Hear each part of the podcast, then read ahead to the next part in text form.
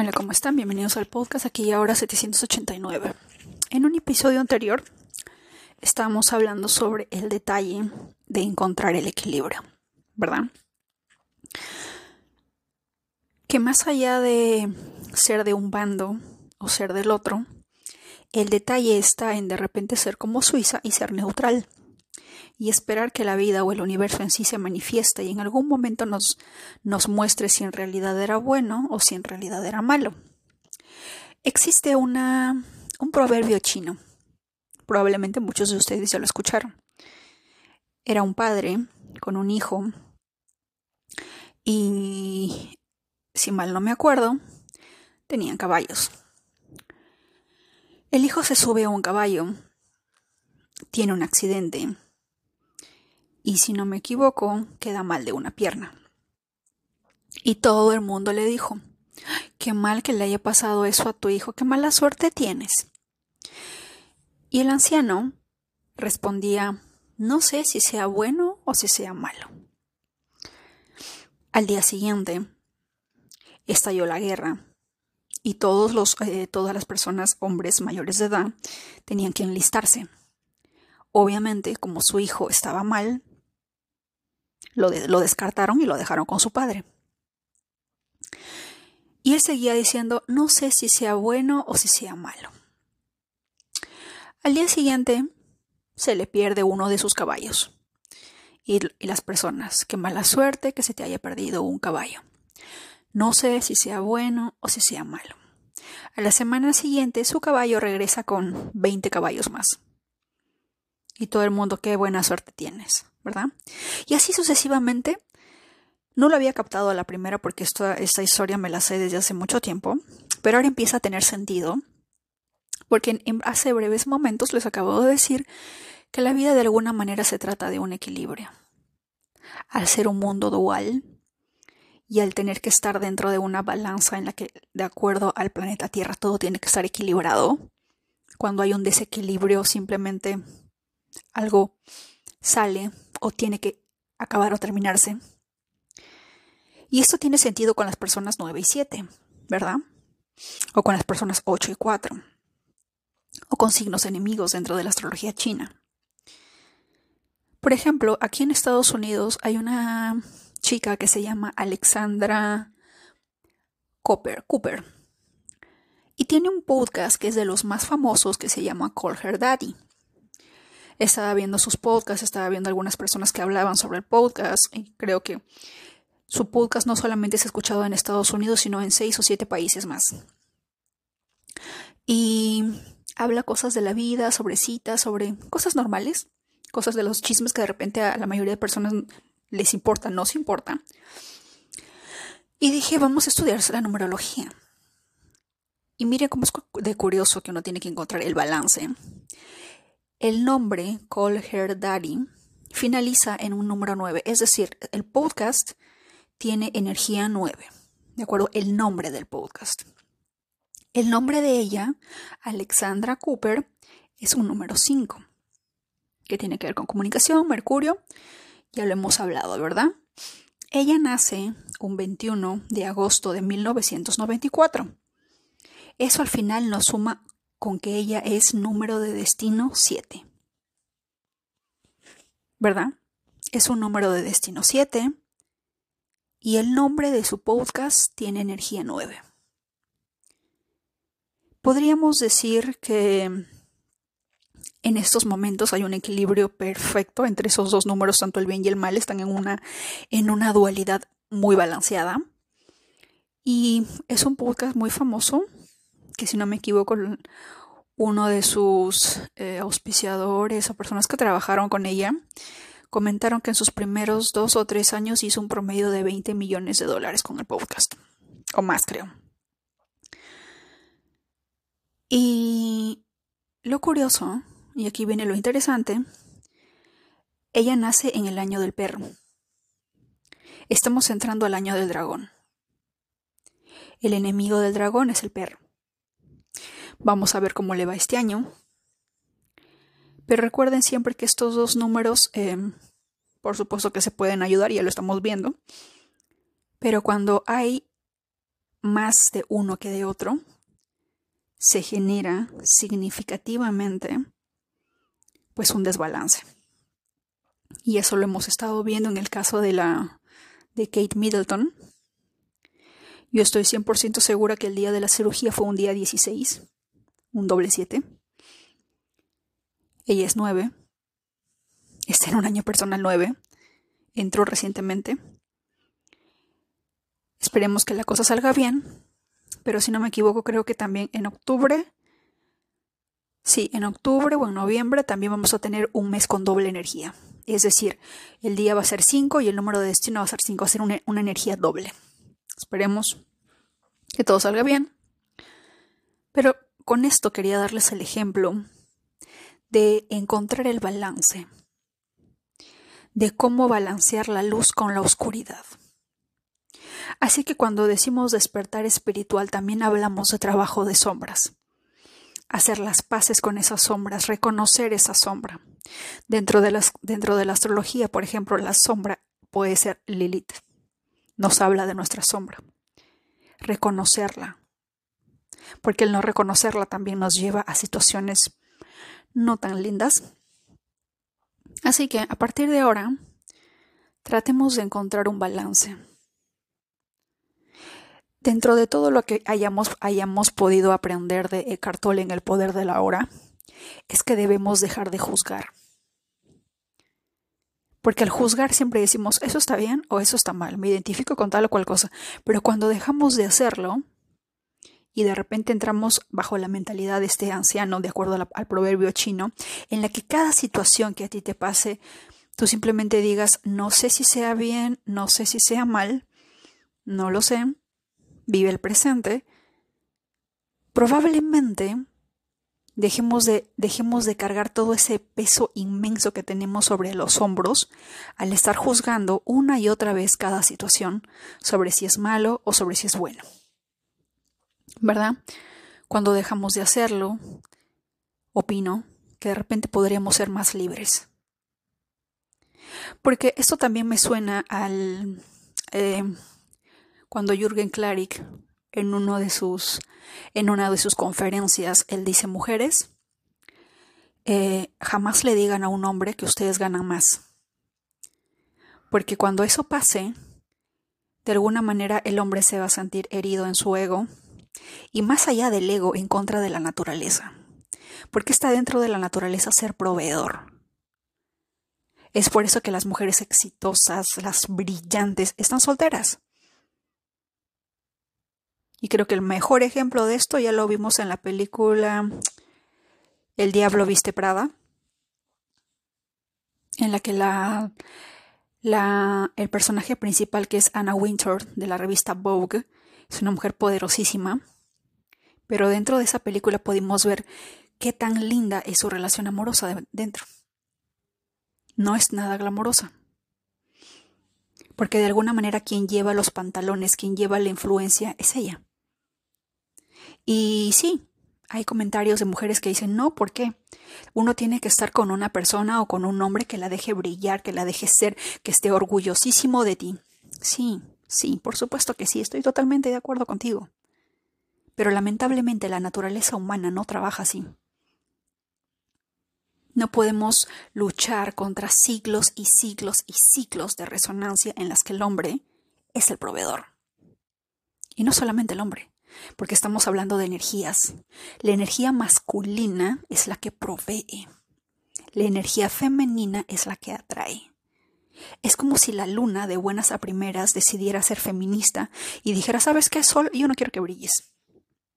Si realmente me quieres, déjame brillar a mí. ¿Me entienden? ¿Me dejo entender? Es el sol quien brilla. Y la luna brilla en la oscuridad, cuando el sol está haciendo otras cosas. También brilla.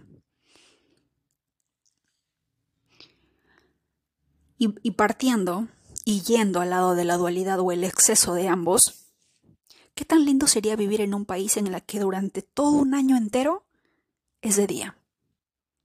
O en un país en el que todo un año entero es de noche. Creo que el ejemplo más claro de, la dualidad es por qué tenemos 48 horas o 24 horas y tenemos día y tenemos noche. Si es, que este mundo no nos exigiera o no nos enseñara a ser dualistas, porque cada cosa, cada producto tiene una dualidad, tiene su lado opuesto. ¿Por qué? ¿Por qué tenemos día? ¿Por qué tenemos noche? ¿Por qué para cada cosa caliente existe algo frío? Etcétera. Pero el más claro ejemplo es que durante el día somos activos y durante la noche pues descansamos. Pero ¿qué pasa si no lo habría? ¿Cómo sería nuestra vida? ¿Cómo viven las personas al otro lado del mundo que durante seis meses, si no me equivoco, tienen sol? Y luego tienen noches por meses. Pero inclusive, incluso así, la Tierra encuentra un equilibrio seis meses de día y seis meses de noche. Los afortunados de aquí de nosotros que tenemos pues este, al menos interdiario, ¿verdad? O diariamente tenemos día y noche, día y noche. Pero esa es la dualidad. ¿Verdad?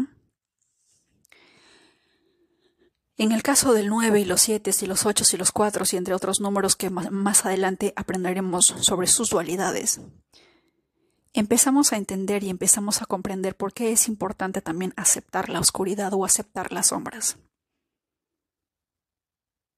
Porque siendo honestos, no existe luz sin oscuridad. Y sin oscuridad no hay luz.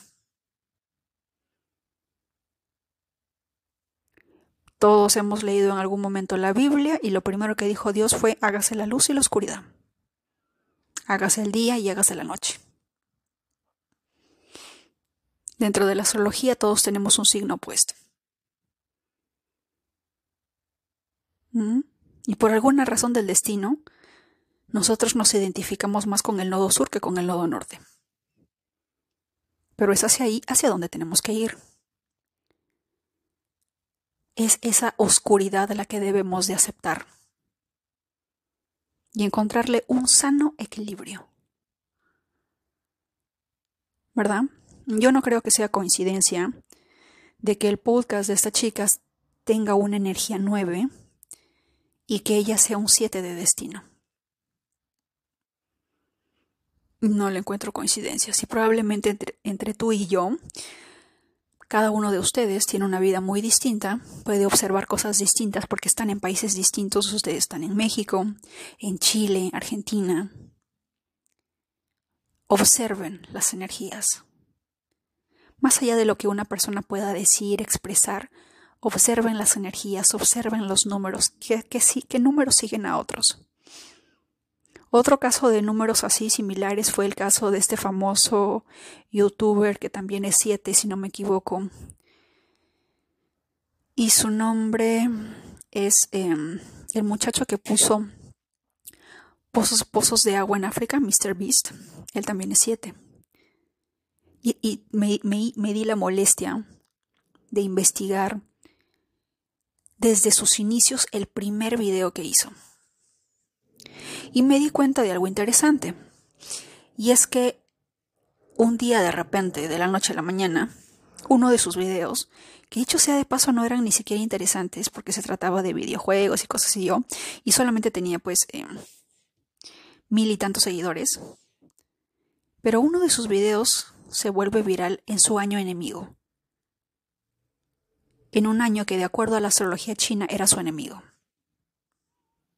Y fue a raíz de ese video que su contenido elevó como la espuma y que él, si no me equivoco, también hizo un video en, el que él preguntaba yo no sé lo que está pasando. Este video está subiendo, luego ustedes se unieron y más personas me van siguiendo y, llegó a los 100 mil y luego al millón y siguió subiendo y siguió subiendo y siguió subiendo. ¿Verdad? Pero también somos conscientes de lo que acontece en su vida. Su salud no está bien tiene un problema de salud. Después de lo ocurrido con lo que hizo en África, se le han presentado ciertos, ciertos bloqueos, porque obviamente a ciertas, eh, porque hay un, hay un exceso de cierta energía. Ya no vamos a decir es la culpa de tal o cual, simplemente hay un exceso de energía y a eso al planeta Tierra no le gusta. Tiene que haber un equilibrio. Un equilibrio sano. Probablemente la razón por la que Mary Wollstonecraft falleció al casarse con William Godin, si no me equivoco, eh, él era siete y, y, ella era nueve, es porque el día en que se casaron fue un doble once. Doble once. Que estaba a favor de él. Y fue él quien sobrevivió y siguió viviendo y se volvió a casar. Ella falleció. Porque hubo un desequilibrio. Y ahora lo mismo estamos viendo con Kate. En un día doble 7 se le ocurre hacerse una cirugía, exceso de 7, exceso de 9. Se casó, se, se comprometió un 11, se casó un 11. Esa energía tiraba más a favor de él que de ella. Todo tiene que estar en equilibrio. Todo. Si bien es cierto, nosotros como nueve, como seis, como tres podemos rodearnos entre nosotros y protegernos y cuidarnos, pero la vida deja de ser interesante si es que no hay retos, si es que no hay sombras, si es que no hay oscuridad. Uno de estos días en los que yo estaba caminando por las calles y me encontraba muy triste, eh, a mí siempre me ha gustado eh, ver, la, ver la noche, ver las estrellas. Y ese día en particular era una noche sumamente oscura y las estrellas brillaban como queriendo decirme algo. Tenían un brillo único. Y el primer pensamiento que tuve fue, si no existiera la noche, sería incapaz de ver estas estrellas. Si no existiera la noche no pudiera verlas, porque durante el día solo veo el sol, no veo estrellas. ¿Quién de ustedes ha visto una estrella a plena luz del sol? Nadie. Absolutamente nadie. Es en la noche en la cual podemos ver las estrellas en su máximo esplendor. Podemos ver constelaciones, galaxias, dónde está Venus, dónde está Júpiter, dónde está Mercurio, qué están haciendo, cómo se están moviendo. Podemos verlas podemos ver cómo tintinean de repente. Podemos ver cómo algunos aviones parecen estrellas o luciérnagas. ¿Podremos ver la luz de las luciérnagas en pleno día? No, ¿verdad? Necesitamos la noche. Así que la clave, y curiosamente, hablando de esto, estamos en un año 8. Y el 8 es la unificación de alguna manera entre el 7 y el 9, el equilibrio entre esos dos. Por alguna razón el 8 significa Saturno, también simboliza el tiempo. La manzana es, regida por Saturno. Pero todo se trata de equilibrio. Hay otro, hay un TikToker si no me equivoco, fue en este año o el año pasado que yo les hablé de un numerólogo que se llama Gary Greenberg, que él siempre dice que los 33 los son números maestros, los mejores del mundo mundial y qué sé yo. Y que los 9 somos, yo no sé por qué mienten y dicen que son los números más humanitarios cuando en realidad son, son de lo peor. Porque Joseph Stalin era un asesino que asesinó a miles y millones de personas, etc. Ese era su ejemplo. Hasta que luego, este año, estamos en año 8, ¿ah? varias personas empiezan a darse cuenta de ciertas cosas y empiezan a alejarse. Porque al parecer, ni por todo el oro ni por todo el dinero del mundo este hombre acepta nueves dentro de su grupo o ciertos números específicos. Y la gente se pregunta por qué. ¿Por qué siempre habla mal del 9? Y bueno, yo no sé si sea un 7 o si sea un 9, me late que es un 7, porque tiene muchísimos 7 dentro del grupo. Y al ser 33, y si es que eres un número maestro 33, presta atención. Si es que ustedes ven sus cuentas de Twitter, él siempre habla sobre que fue el primer numerólogo en hablar sobre este tema. Perfecto, excelente, todos estamos de acuerdo pero mide cada persona por el dinero. Y es por eso que les cae.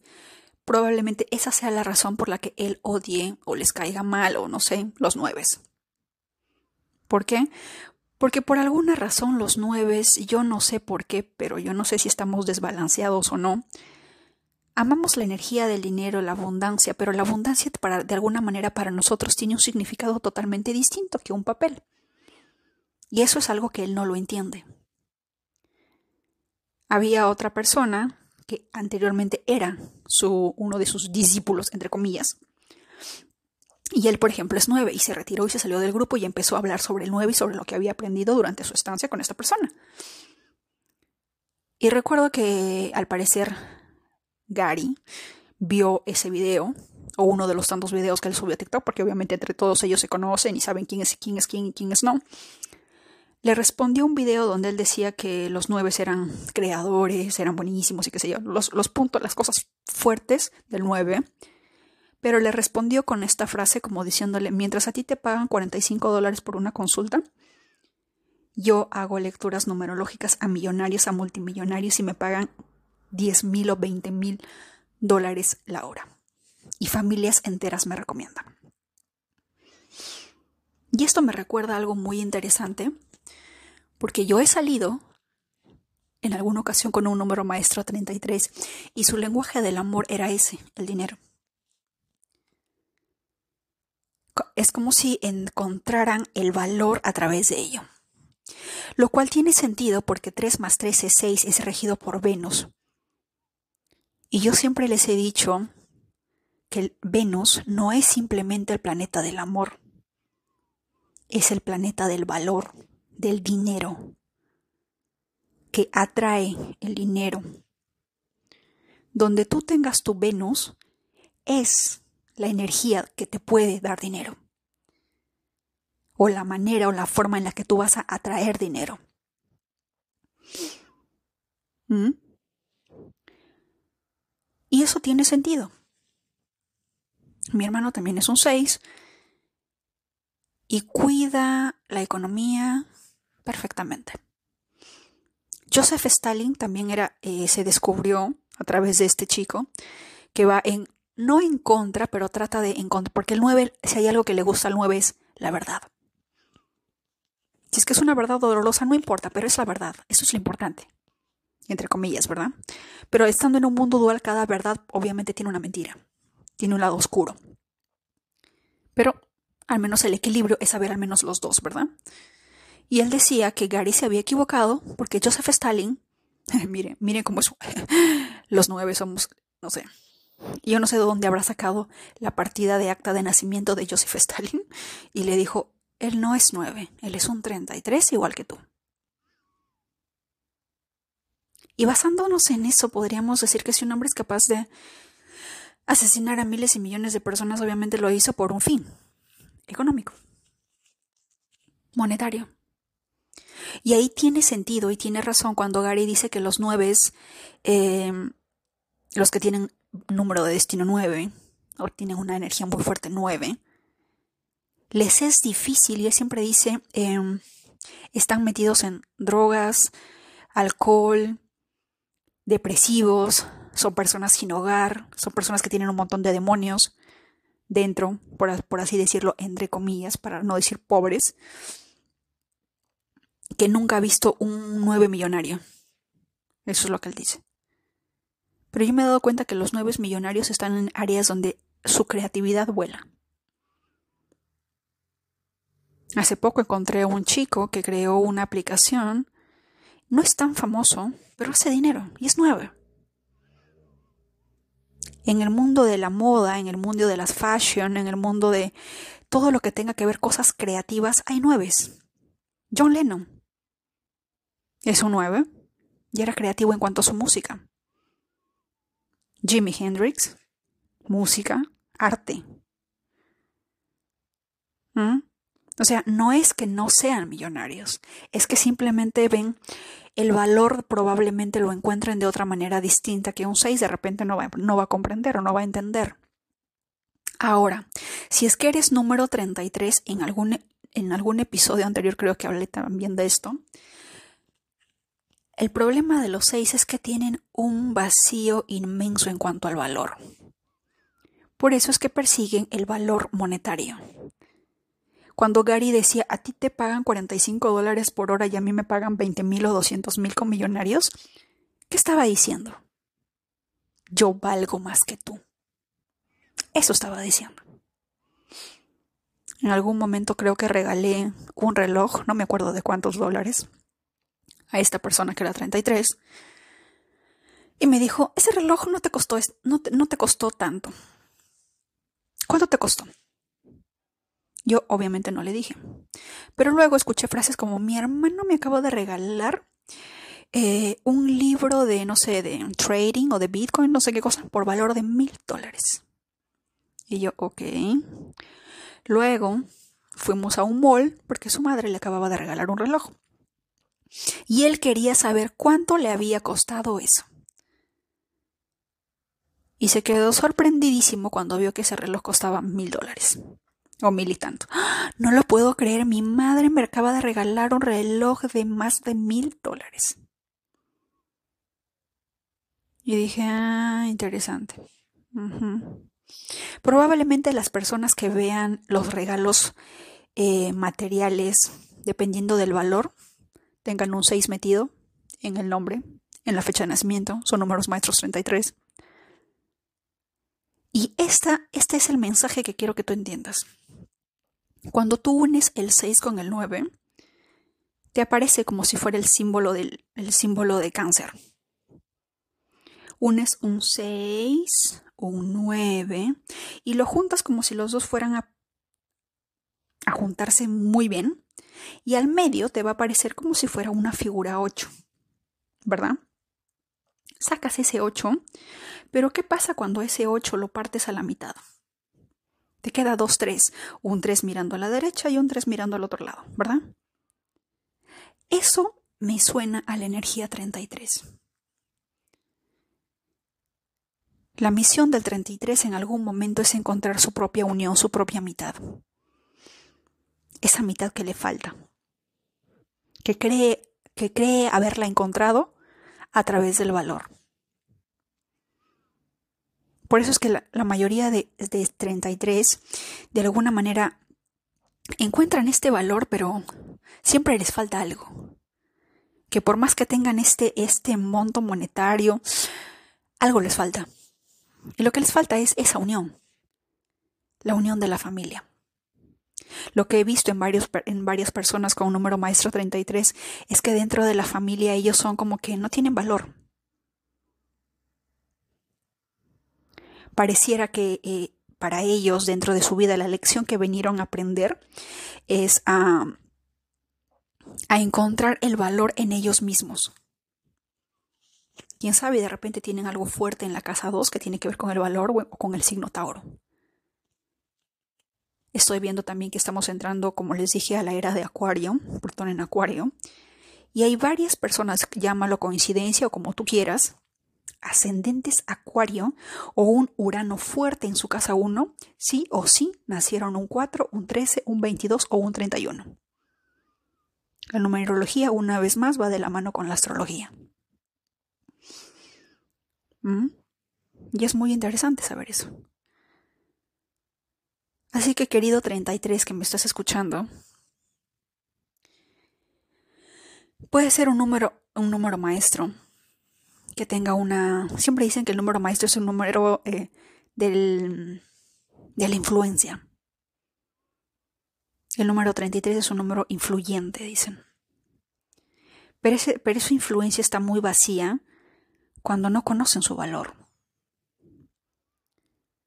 Yo creo que puse un video en, Instagram que aparece Jim Carrey, donde los 33 hay tres o cuatro personas que efectivamente confirmaron que los 33 tienen serios problemas dentro de su familia. Tienen un problema con mamá, tienen un problema con papá, pero dentro de ese problema, el principal problema es que ellos quieren ser valorizados, quieren ser, em, quieren saber o sentir que son de extremo valor en esa familia.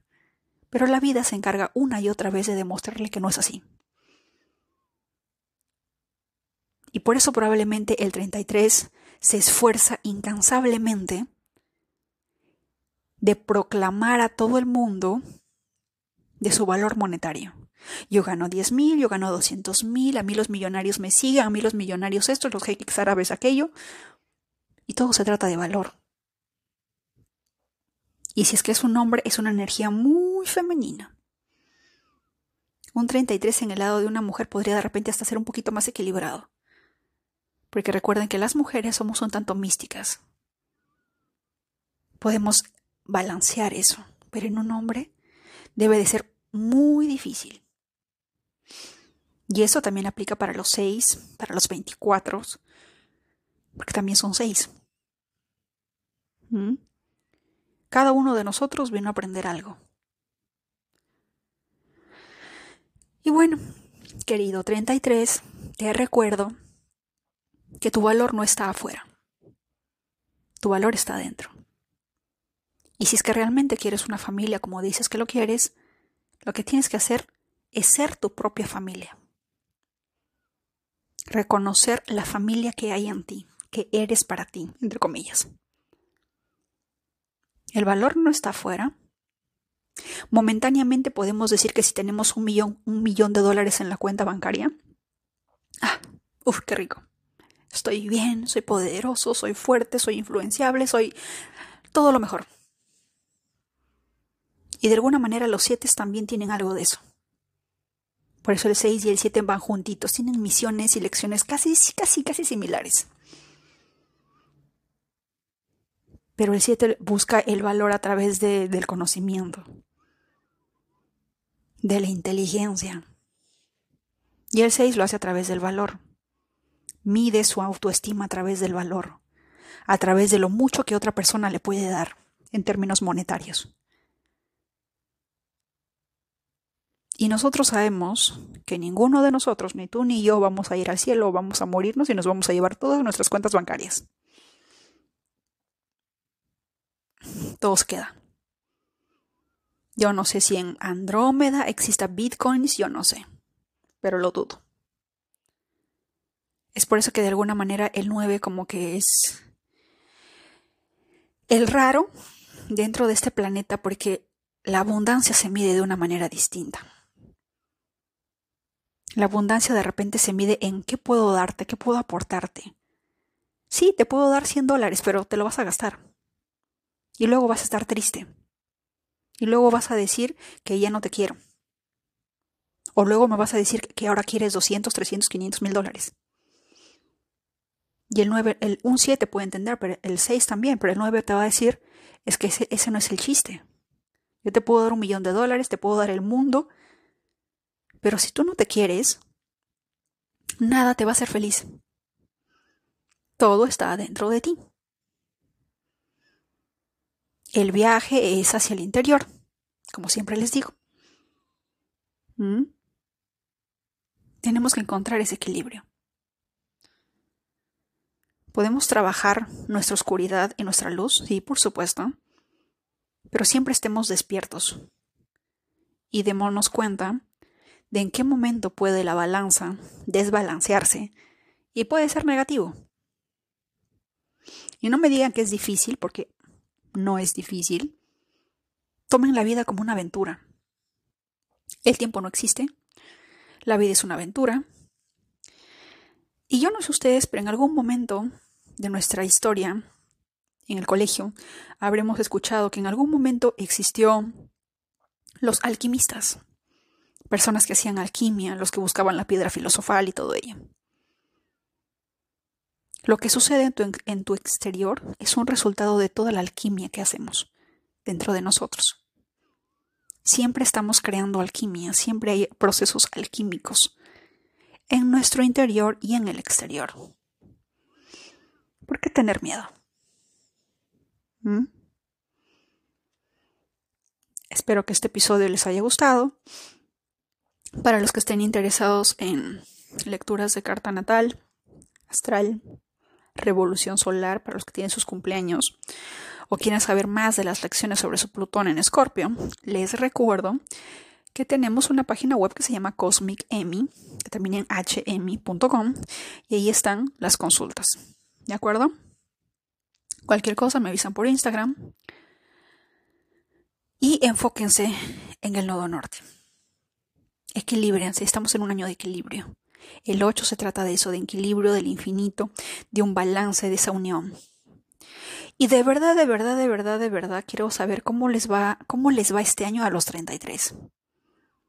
Porque si el 33 es un 8 partido a la mitad y estamos en un año 8, probablemente unas lecciones fuertes vengan este año, que los obligue a unir esas dos mitades y a reconocerse como una unión en sí. Espero sus comentarios. Les mando un fuerte abrazo y que tengan un lindo día.